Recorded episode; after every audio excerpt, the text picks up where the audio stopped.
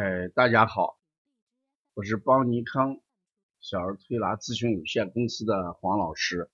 下面是听黄老师讲临床的时间。今天我给大家讲的这个案例，就是污染症的一个调理。我在十天前接了一个小孩，这个应该考虑到是发育迟缓里面的污染症。孩子三个多月。脖子一直，哎，很软，哎，自己呢，这个头抬不起来。我们在推拿的过程当中，嗯，发现这个孩子十来天时间，嗯，一直没有哭过，而且呢，声音，哎，非常低。那看来这个气息也是很弱的一个孩子。针对这个污染，我们调理的时候。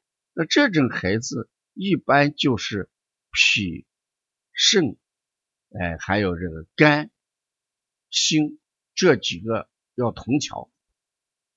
那在这里面为什么要同调呢？我们软的话与肌肉有关，哎，脾主肌肉；与筋有关，肝主筋；与骨有关，骨头有关，那个骨呢，肾主骨。那为什么要调心呢？心主血脉，所以这个颈部这个血脉流通不好，它也会形成颈项染。但是我们在这里面讲的时候，重点还不是讲污染我们调的这几个脏器，我还想重点强调一下肺的问题。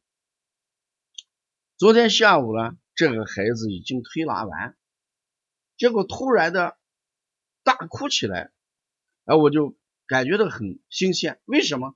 这十来天孩子没有这样哭过，结果他的哭声很高，而且还剧烈。我就跟妈妈讲：“你把他放在床上，你让他哭上一会儿。”我说：“为什么让这个孩子哭上一会儿呢？你看，我们最近一直关注的是其他几个脏器啊。”肾疏、脾疏、肝疏、心疏。事实上，我们还要关注一下肺疏。小孩这个肺主气，心主血脉，光调血不调气也不行。孩子突然能哭得这么凶巴巴，那说明现在的气息要足了一点。那怎么办？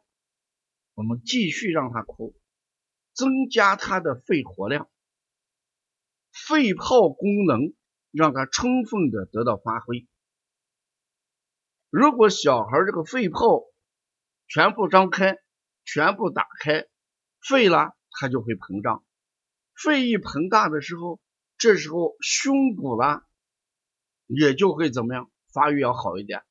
胸骨发育好的时候，我们的颈椎、脊椎同时就跟着发育。所以，通过哭也是治疗孩子胸骨发育和污染的一个方法啊。所以我给学员跟妈妈都在讲，你看你这个孩子这么长时间没有哭，而且你在家里说孩子哭啊，声音也是很低沉、很很低微，今天却洪声音这么洪亮，整个这么大厅都能听见他哭，可见这个孩子这个气息发育，哎，还是。有个很大的改善，所以我们接下来我要重点讲的，就是让孩子这个肺气要足一点，经常把这个膻中啊，哎，给他风推风推，气海啦、关元给他揉一揉，让孩子的整个肺泡功能强大，肺宣发达到脖颈，人通过宣发把气血啦送到脖子颈。从头这个地方去，通过速降啦，把这个气血呢运送的下肢骨骼，所以这个污染了就会得到很好的改善。所以我今天想给大家的启发就是说，孩子这个哭不哭，可能是我们在调理过程当中要关注的一个点。如果孩子不哭，气息弱；如果孩子哭的声音很高，气息足，那气推动血在运行，所以呢，这个颈项软啊，呃，也会很快的得到改善啊。